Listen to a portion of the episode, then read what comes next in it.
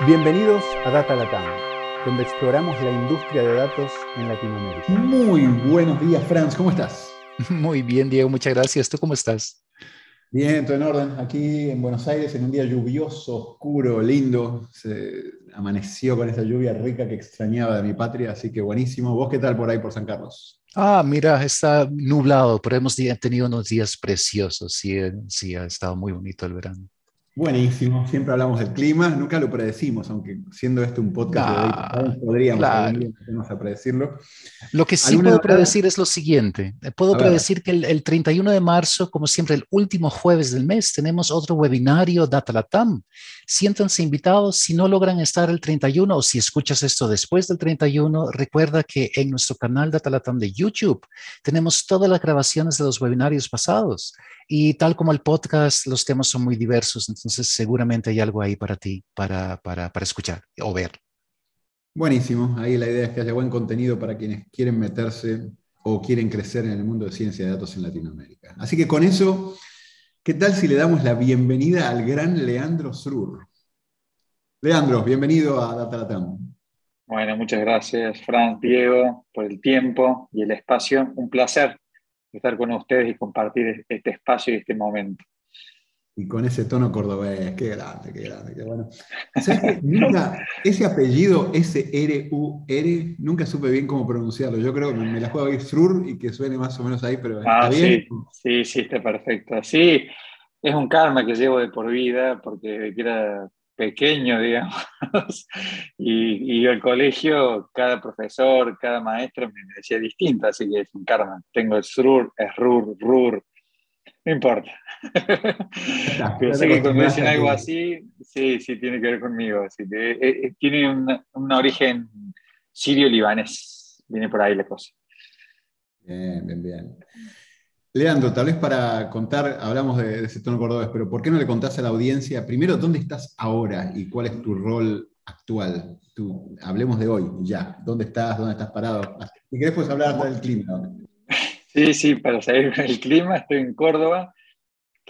Tenemos el mismo clima que, en Buenos Aires porque también amaneció lluvioso, lo cual acá es, raro porque generalmente es clima seco, que llueva en Córdoba es como una bendición, así que bienvenido a la lluvia aquí en Córdoba. Eh, Córdoba es una ciudad de Argentina, eh, que está en el centro de Argentina. Yo soy nacido aquí en Córdoba y por circunstancias de la, vida y los negocios sobre todo, eh, he recorrido bastante Latinoamérica y Estados Unidos, pero siempre la residencia ha sido aquí de Córdoba. De Córdoba a Buenos Aires, casi toda mi vida de negocios, en forma le diría semanal o cada dos semanas, y después de Córdoba al resto del mundo, sobre todo Latinoamérica y en, Estados Unidos, viajando mucho, y ya les contaré en un rato, viajando ahora también bastante más seguido para el norte del mundo.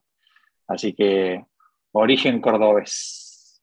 Y aclaro que nos conocimos en uno de esos viajes que mencionás vos, cuando yo estaba en Silicon Valley, vos también estabas ahí, nos presentó Carlos Baradelo, creo, eh, así que otro cordobés ahí de Otro cordobés. Hablaremos un poquito de eso también, che. Pero bueno, un lujo, un lujo saber dónde estás ahora. Eh, tal vez mencioná tu rol en Core BI eh, como para que, y si querés mencionar un poquito Core BI como para que la gente entienda en qué estás y ya después nos vamos a tu pasado. Perfecto. Eh, yo de, bueno, soy de profesión ingeniero en sistemas, recibido en la Universidad Tecnológica Nacional de Córdoba. Eh, al poquito tiempo recibido, eh, empecé trabajando relacionado al mundo de datos y analítica allá por el 2002-2003, o sea, ya casi 20 años. E, en, aquel momento el concepto era Business Intelligence y se hablaba de lo que era Data Warehouse como, como temas en ese momento eh, nuevos, novedosos y que las empresas estaban empezando a, a entender el, el, uso de los datos, sobre todo más a nivel empresarial y corporativo. Em, y al poco tiempo, al año y medio que, que arranqué trabajando en una compañía muy ligada al mundo Microsoft, decidí crear Core BI que es la compañía en la cual soy co-founder, eh, que finalmente la, terminamos de consolidar y crear en el 2006. 2006, boludo, wow. 2006, un montón. en el 2006 creamos la, SA con mi socio Mauricio, mi actual socio y co-founder conmigo, y, fui cambiando los roles a lo largo del tiempo, digamos. Lo que no cambió la compañía fue su ADN y su foco. Nosotros cuando, cuando nacimos como, como Core BI, porque ya el nombre decía que era Core Business Intelligence, eh, dijimos, vamos a hacer solo esto. Y vamos a ser una empresa de foco, de nicho, de la práctica de data, de analytics, de la práctica y no tanto de la herramienta. Es decir, mm, cuando hicimos ese, esa, esa tarea que uno hace en, poner la visión, la misión de la compañía, dijimos, vamos a hacer una compañía agnóstica. Nos vamos a subir a las plataformas que tengan nuestros clientes, los vamos a ayudar a nuestros clientes a subirse a las plataformas más convenientes por precio, eh, por optimización o por lo que fuera, pero sí, y estamos seguros que vamos a hacer solo data, o sea, vamos a hacer una compañía 100% de nicho con sus cosas buenas y por supuesto con sus riesgos también. Eh, sobre todo en un comienzo. Eh, una interrupción ahí rápida, Leandro, porque cuando empezaste el término data scientist, pero ni cerca estaba de existir, y lo que había en las empresas era una unidad de business intelligence que hacía reporting por lo general, ¿no? Ese era un poco el Exactamente.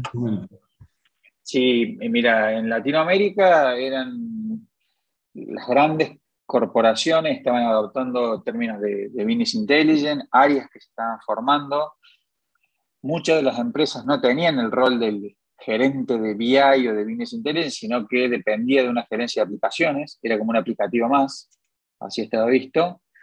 Eh, y en el mundo, si querés, hoy de, que se le llama data science, empezaba a hablarse del mundo de minería de datos, que solamente lo encontrabas en un área de scoring, de riesgo en un banco, y probablemente en un área muy avanzada de marketing que quería hacer algo de clusterización, pero en etapa temprana, digamos. Pero ese era, si querés, el origen eh, de la cosa.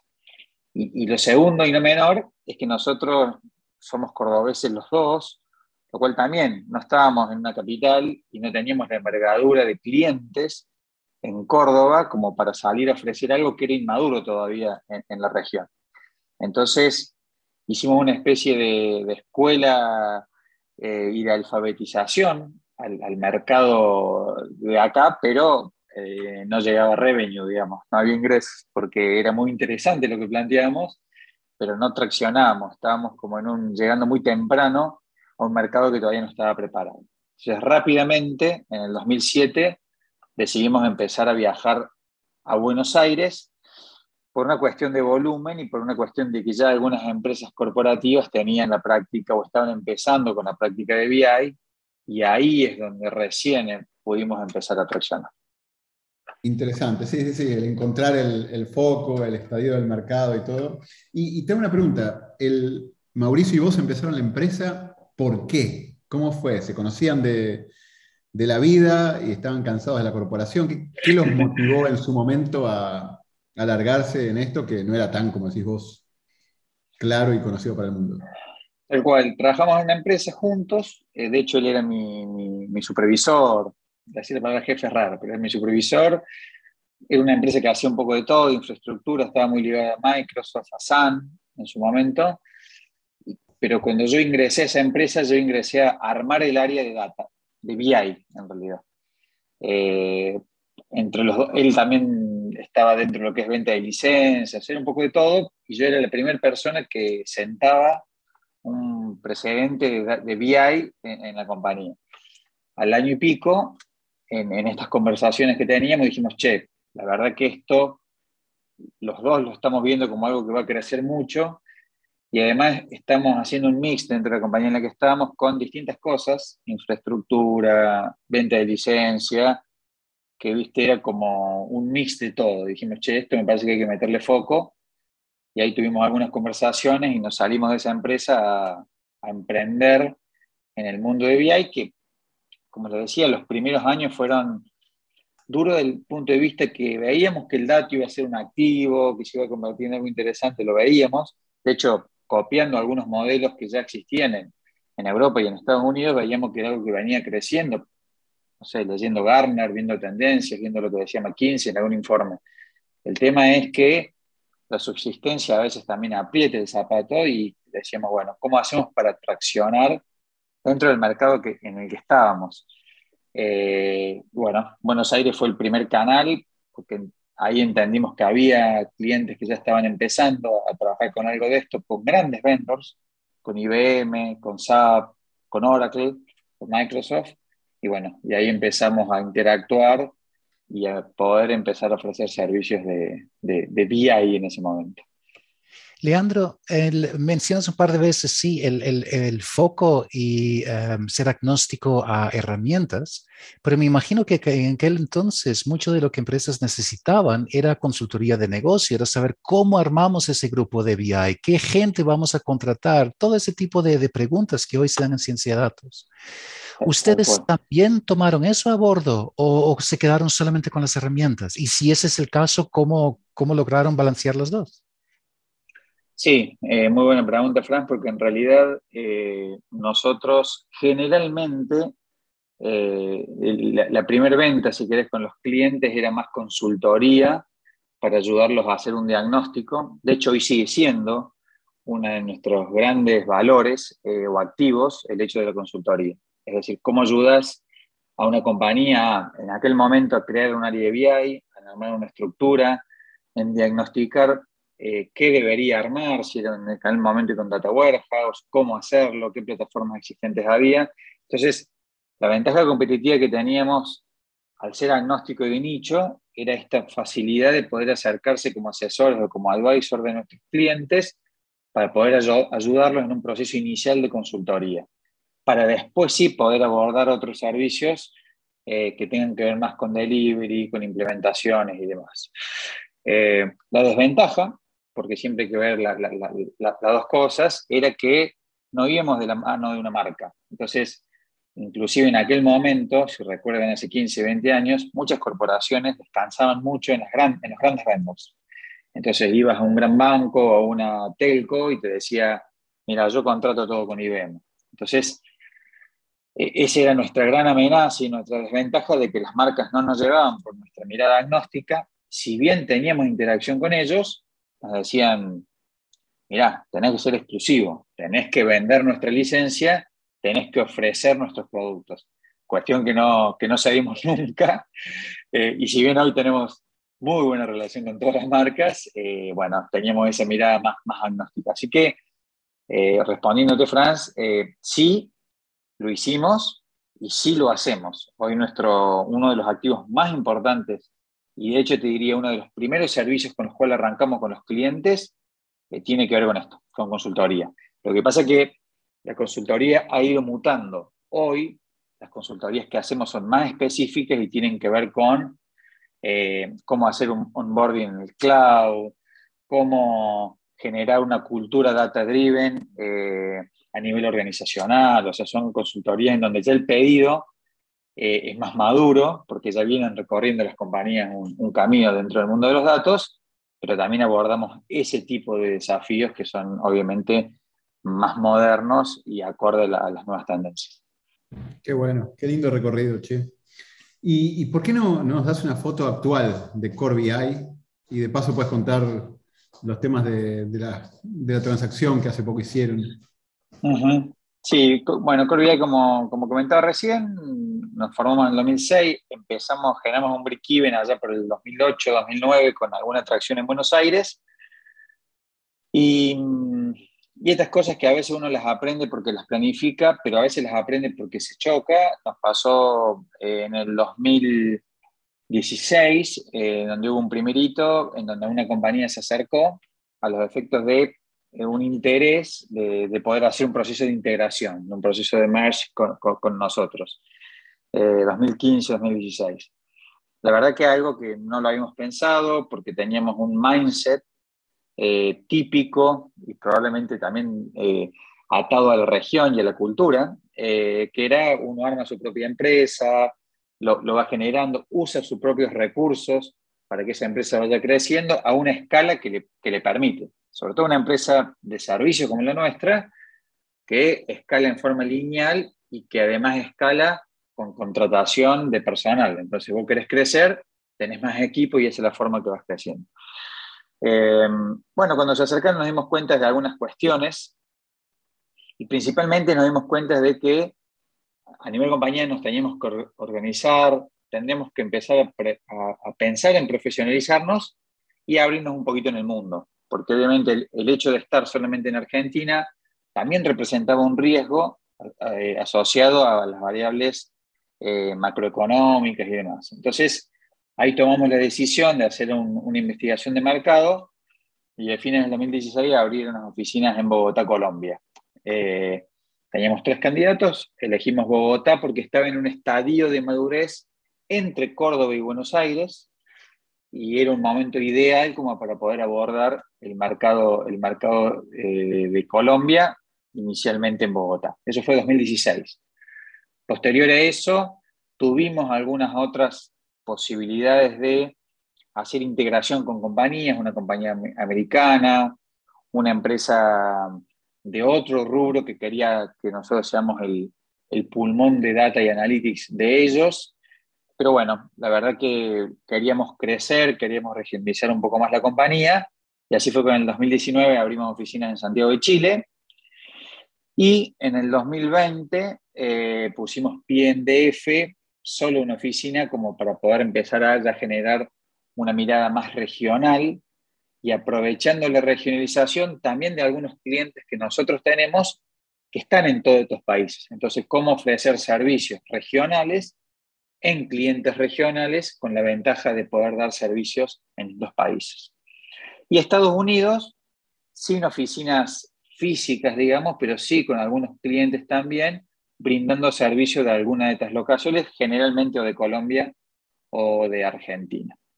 Eh, y ahí, yendo a la pregunta de Diego, eh, arrancamos el año pasado, a fines del 2021, con una oportunidad eh, muy interesante que finalmente se concretó este año, en enero del 2022, con la gente de Now Vertical. Now Vertical es una compañía eh, una corporación de Big Data ah, eh, que tiene varias compañías de Data y Analytics, entre ellas ahora Core BI, en donde, eh, digamos, rápidamente nos, nos, interesó, por un lado, el, el, ADN que tenían ellos, que era primero que era foco, era Data y Analytics, lo cual hacíamos fit en el acto.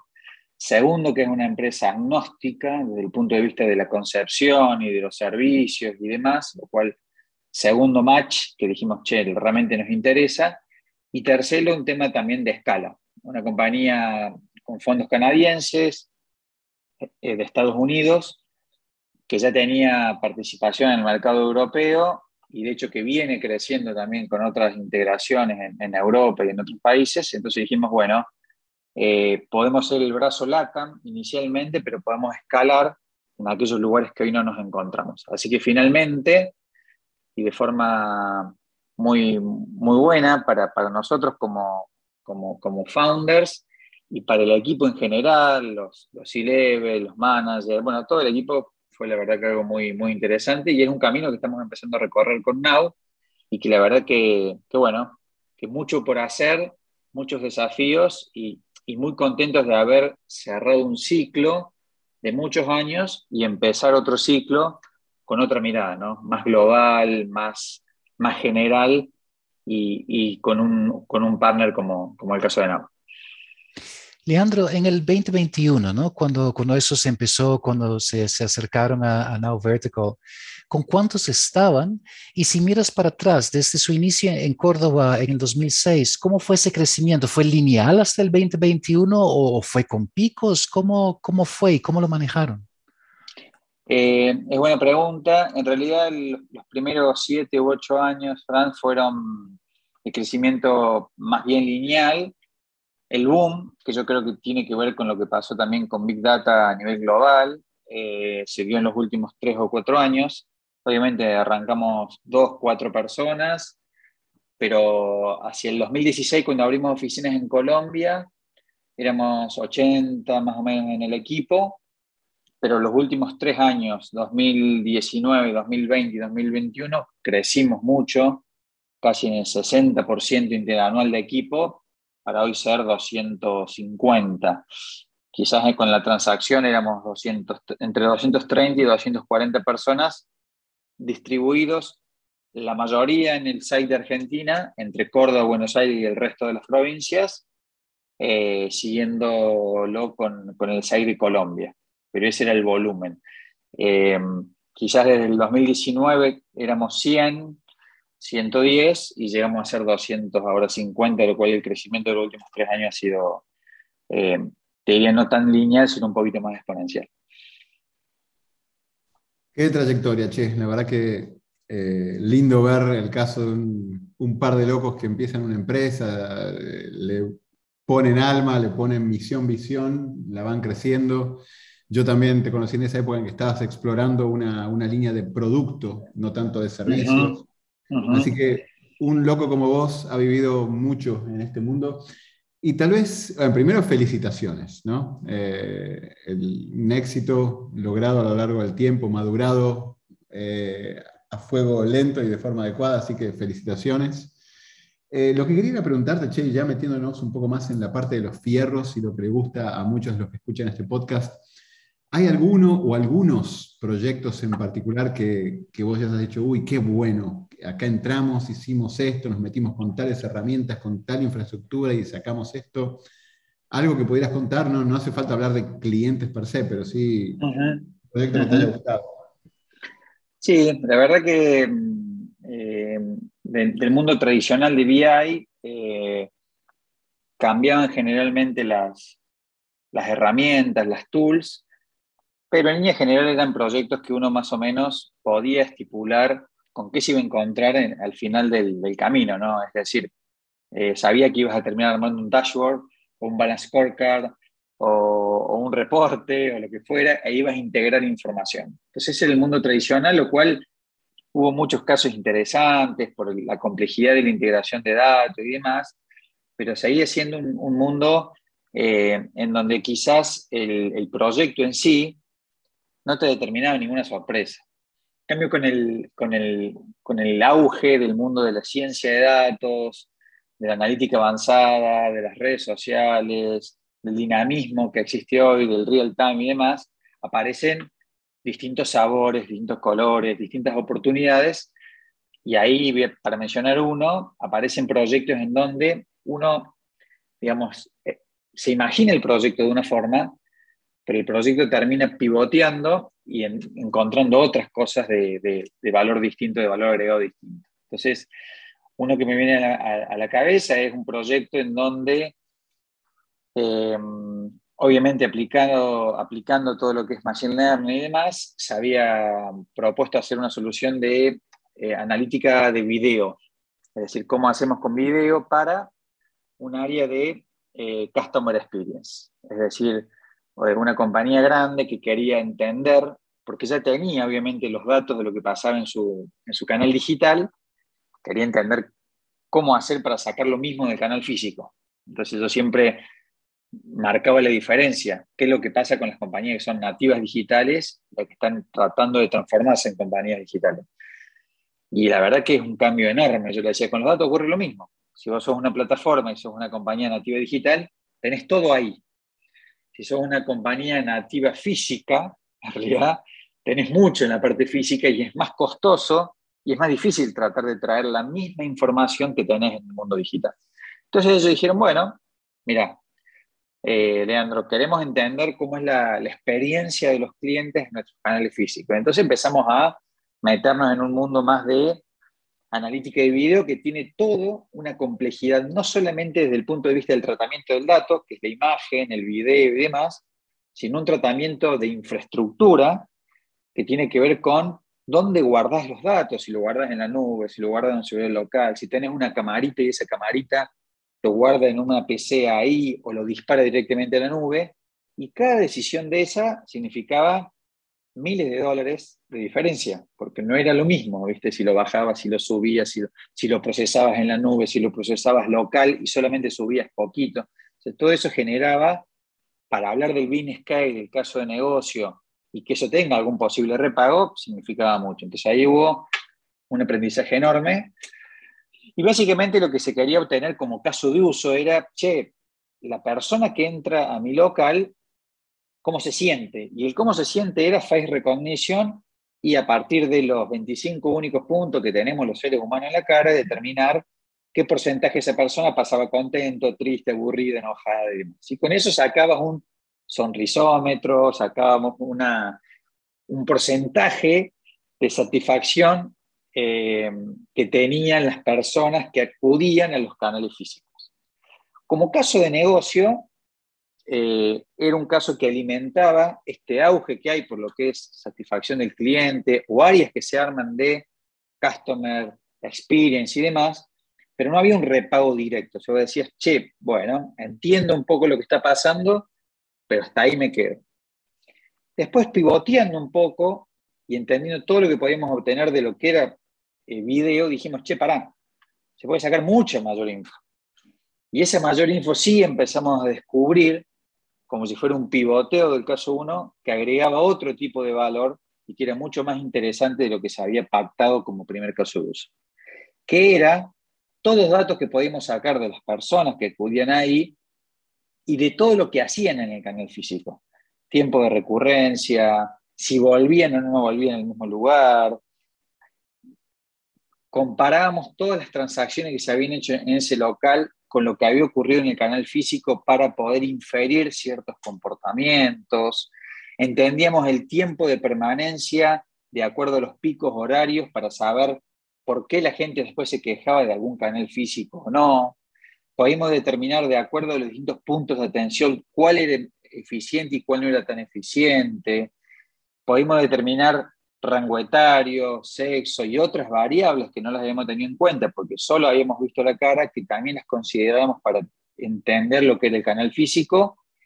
Y encima podíamos determinar una única persona obviamente una única persona que no estaba nominalizada por temas de compliance, de seguridad, de data privacy, pero sí podíamos determinar que esta persona que era uno, después podía, la podíamos traquear y ver que asistía a otra sucursal o que accedía a algún medio digital. Entonces, todo ese traqueo y toda esa información empezó a generar otros insights de negocio más atractivos que el, resto.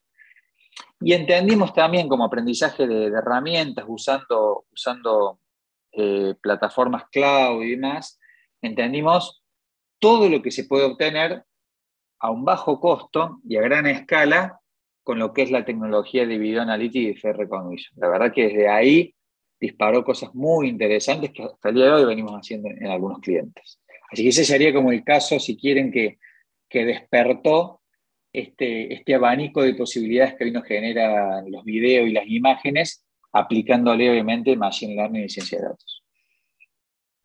Muy interesante, che, muy interesante. A Franz le encanta el mundo del video también.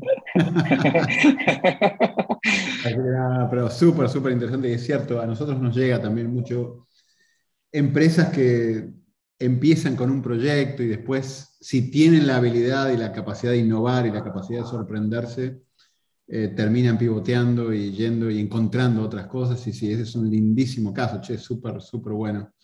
Eh, me imagino que la forma en que trabajan en Core BI, arman, ensamblan equipos donde hay un poquito de data science, data engineering, data, no sé, eh, no sé cómo lo llamarás vos en tu empresa, pero ensamblan equipos que trabajan con el cliente, que van a proyectos de mediano a largo plazo, ¿no?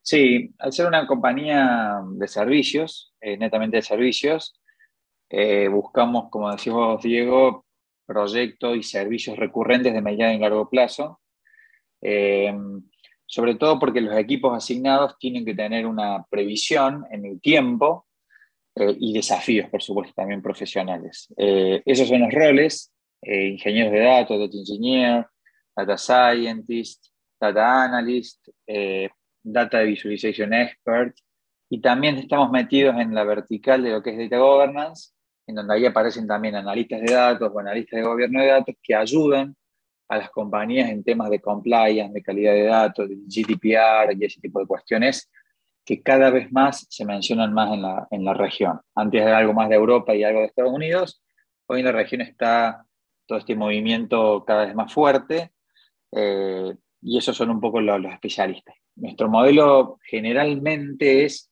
armado de células y de equipos de trabajo que tienen todos estos roles eh, y obviamente las tecnologías eh, son cuestiones que se van aprendiendo. Nosotros somos expertos en la práctica, independientemente si este científico de datos hoy conoce Google, GCP, no, tenemos ningún problema de rápidamente hacer el cambio para que conozca AWS o Azure o cualquier otra tecnología, porque en realidad somos conocedores de la práctica, de tecnologías base, como puede ser Python, R, SQL para lo más estructurado, y a partir de ahí, digamos, nuestros equipos van conociendo las distintas herramientas.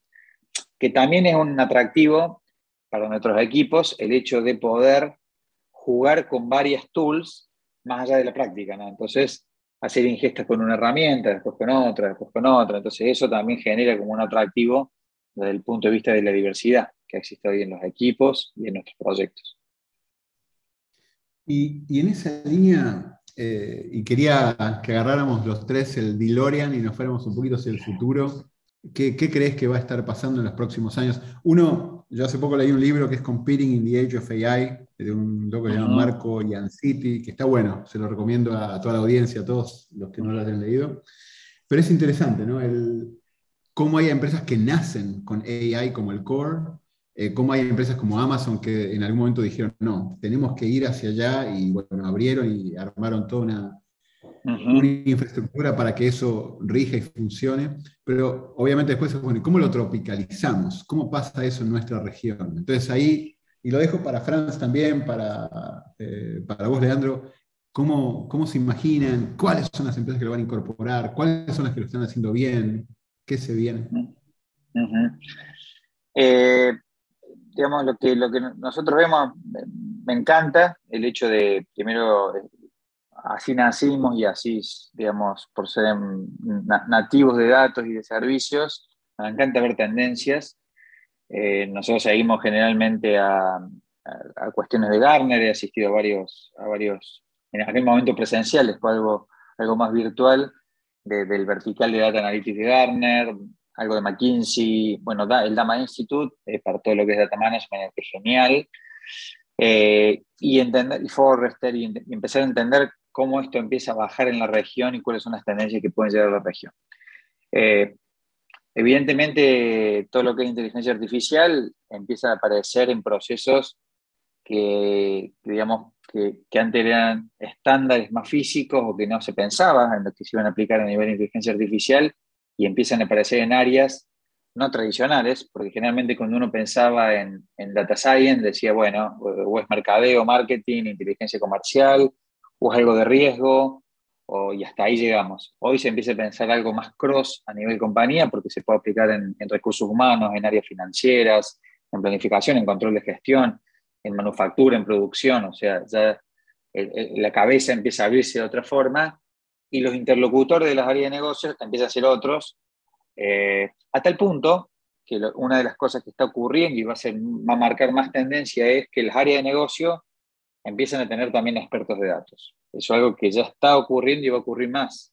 Es decir, el que era antes analista de negocio, hoy también empieza a incorporar el skill data, el skill analytics. Algunos se profesionalizan más, quizás no para ser un, data science experto, pero sí para ser, hay un concepto que está bueno, que es el Citizen Data Scientist, que es como el analista de datos más avanzado, que puede interpretar a un nivel 1 el resultado de un algoritmo, explicarlo, entenderlo, hacer las veces de traductor.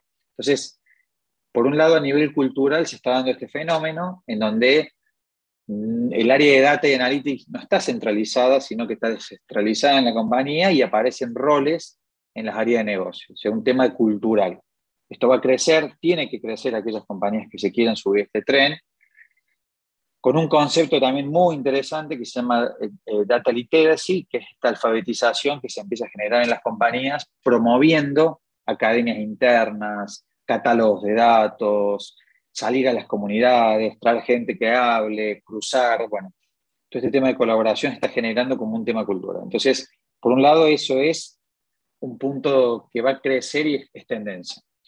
Y yendo a la parte más de fierro, más técnica, obviamente eh, el mundo de ciencia de datos se está tratando de automatizar con el AutoML y con algunas otras eh, eh, estrategias, no llevarlo a un nivel de comoditización, pero sí llevarlo a un lenguaje un poco más cercano a aquellas personas que no son expertos en estadística y en matemática. Entonces, lo que nosotros vemos es científicos de datos que van a trabajar más en el fine tuning, en cómo hacer para que un algoritmo performe un poquito mejor de acuerdo a ciertas variables propias del negocio de la industria en el que esté trabajando, y que las cuestiones más genéricas estén más empaquetizadas. Eso es lo que nosotros vemos. Es decir, para un vertical de industria, para ciertas problemáticas estándares, ya vas a tener como tu catálogo de, modelos de machine learning para implementar y después eh, la salsa secreta va a estar dada por ese científico que te permite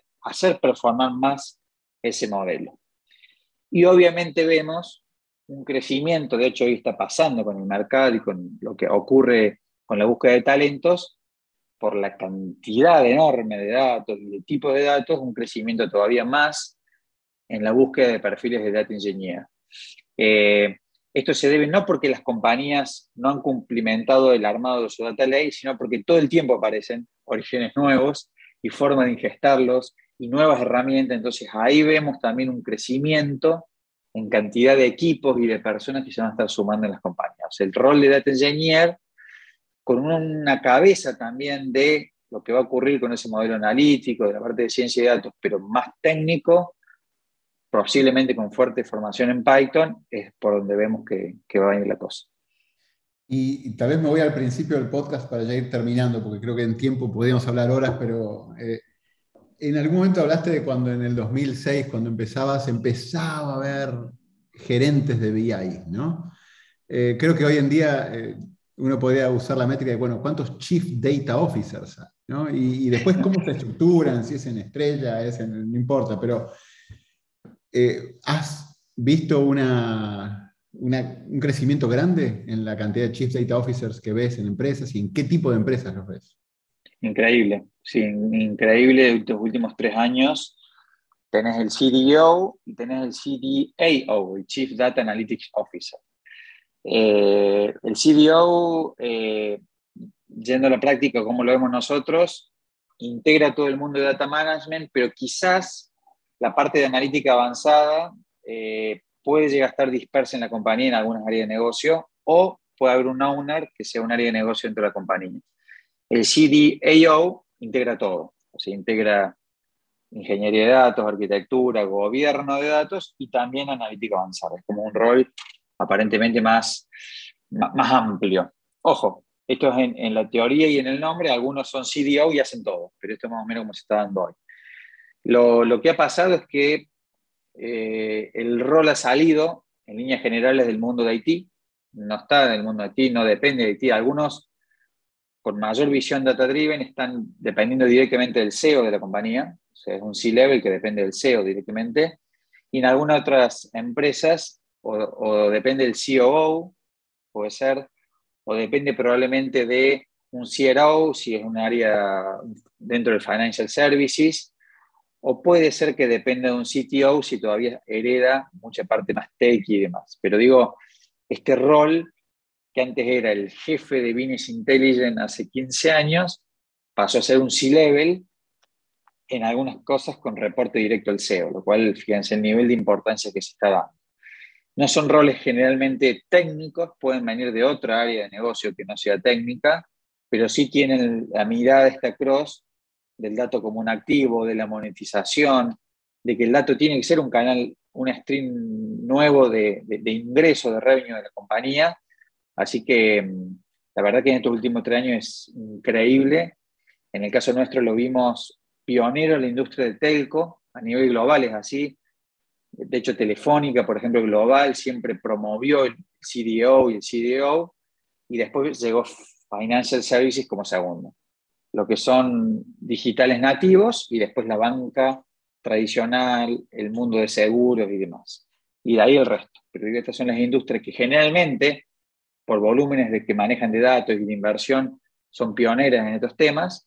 Bueno, y así se dio también con esta denominación de roles en, cada una de las compañías. Qué buena esa explicación, estuvo lindo. Eh, ahí se nota todo lo que has visto. Aparte, habiendo estado tanto tiempo, mucha de la gente con la que trabajaste hace tiempo, de repente ahora son los Chief Data Officers de empresas, entonces has visto toda esa migración.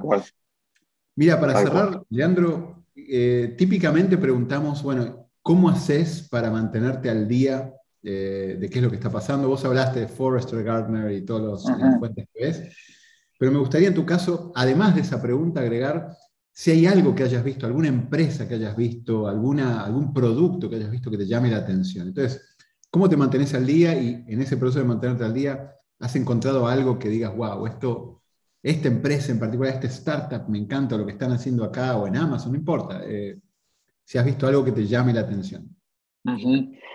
Bueno, está bueno. Mira, a, nivel personal sigo algunas cuentas de LinkedIn eh, relacionadas a mm, referentes de Gartner, algún referente del mundo de data management, de Dama y demás, eso a nivel general. Igual en Twitter, lo mismo, debo tener 10 en cada uno que voy siguiendo porque generalmente hablan de, nuevos conceptos y demás. Eh, a nivel participación, lo que comentaba, Garner, Dama, son lugares, sitios me, me gusta. Hay un foro de CDAO que se, que, se da, que ahora se va a dar en México eh, durante el mes de junio, me parece. Asistí a alguno de Brasil, bueno, generalmente hacen 4 o 5 a nivel global, es muy interesante porque quienes hablan son CDOs o CDAOs, eh, con la perspectiva de lo que está pasando en la, empresa, con casos de uso, y es, sumamente atractivo ese tipo de espacios, y es, generalmente nuevo. Eh, la, empresa que lo más se llama Corinium, y arma este, este foro de CDO que está está súper piola como para seguirlo y demás. A nivel tecnología, eh, mira, la verdad que siempre me sorprende con las tecnologías. La verdad que los, los vendor clouds que hoy están eh, ahí el tiro, que son GCP, eh, AWS y Microsoft, permanentemente están generando componentes y cosas muy interesantes. Eh, me parece que de lo último que he visto y que siento atractivo es, para, por la parte de Graph Analytics. Veo que es un mundo que está creciendo y está empezando a crecer desde base de datos de grafos hasta herramientas de explotación de grafos que permiten acceder a cosas de forma más rápida, más visual y demás, que hacia dónde va el mundo del análisis de los datos. Entonces, si querés, esa, técnica, esa práctica es la que hoy me, suena atractiva, sobre todo porque en la región eh, Latinoamérica no está tan explotada. Sí en Estados Unidos un poco más, sí en Europa, pero acá todavía se está viendo con buen ojo, pero no hay, no hay tanto uso. Así que esa sería, si querés, la, que vengo siguiendo hace poco y mucho. Buenísimo, buenísimo, Leandro. Y creo que por tema tiempos, ya Franz me, me, pone la cara, a veces el tipo puntual. No, un lujo esta conversación, podemos hacer doble clic en cada una de las cosas que, y de los conceptos que tiraste, pero súper rica la, la, charla. Y de nuevo, felicitaciones por todo lo logrado con Core BI. Franz, me pareció como que ibas a tomar aire para decir algo, no sé si para, para, decir lo mismo. Muchísimas gracias, Leandro. Sí, um, disfruté mucho de la conversación y de, que compartas lo que has vivido en, en, toda esa, esa odisea. Uh, muchas felicidades y espero que nos veamos aquí eh, pronto para, para lo, lo, siguiente que estés armando o, o, cómo te fue después de la, de la fusión. Bueno, Franz, Diego, la verdad que un placer. Eh, disponible para seguir teniendo conversaciones, y seguramente vamos a ir hablando y compartiendo momentos. Un lujo. Gracias, Leandro. Que Muchas gracias a ustedes. Gracias a ustedes. Gracias por acompañarnos en nuestra exploración del mundo de ciencia de datos en este Data Latam Podcast. Cada dos semanas encontrarás un nuevo episodio en datalatam.com o iTunes. Si te gustó este podcast, déjanos comentarios en Facebook.